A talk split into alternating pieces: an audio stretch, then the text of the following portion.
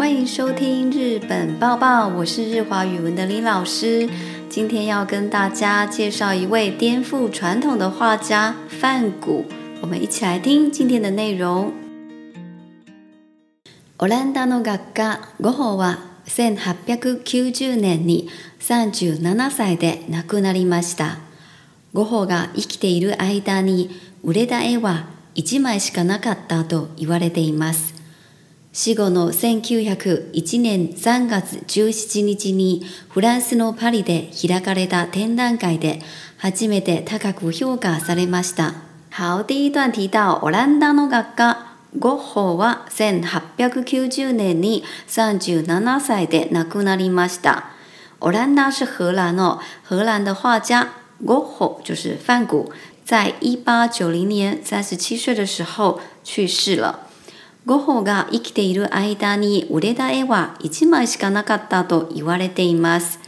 啊，这边讲到呢，据说梵谷在他在世的时候，所卖出去的画只有一张而已。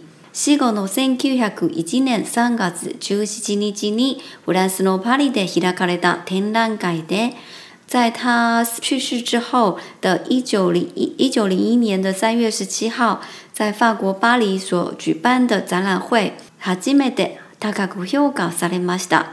才第一次呢受到高度的评价。接着我们来听第二段内容。ゴホが生前に評価されなかったのは、絵があまりに目新しかったからです。ゴホはひまわりを何枚も描いていますが、鮮やかな黄色を使って線を重ねるように花を描きました。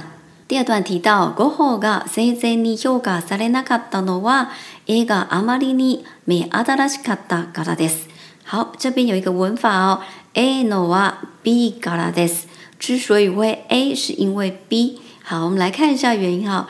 呃，范谷呢在生前啊，Czen 在生前呢之所以没有受到评价呢，是因为 g A amarini まり a あま n i 在这边当做副词，代表是过于太过于。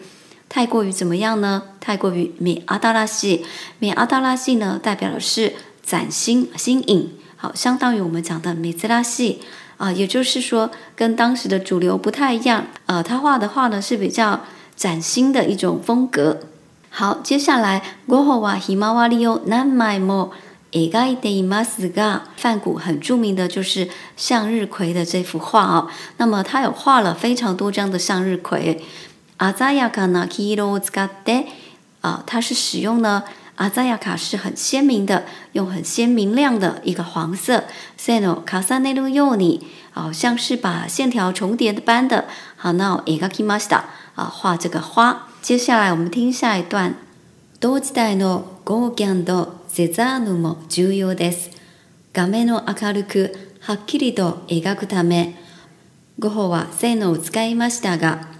Gauguin 是画的像面的淋一样，塞尚呢是画的立体的组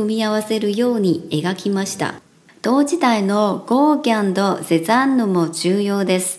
好，那么提到梵谷呢，我们不免也要提一下，跟他同样一个时代呢，有两位很著名的画家，分别是 g a g u n 就是高更，还有塞尚。呃，他们两位呢，也是当代非常著名的画家。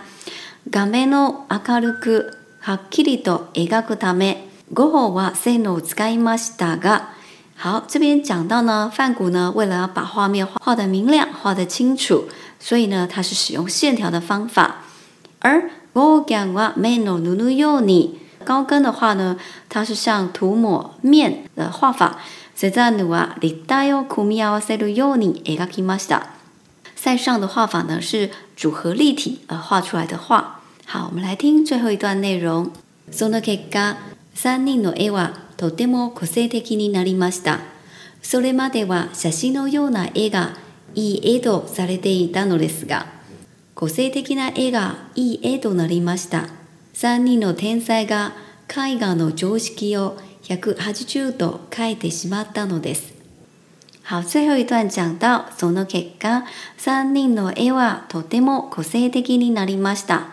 好，这样的结果呢，使得三个人的画呢都非常的具有个性哦。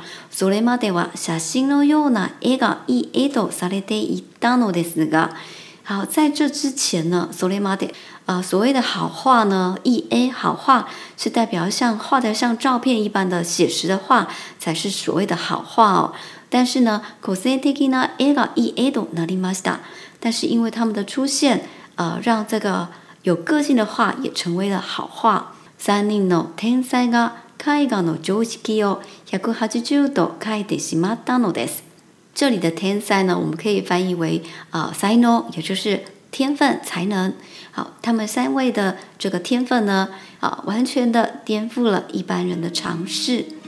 今天为大家解说的内容就到这边结束，谢谢大家的收听，我们下集再见，马达呢。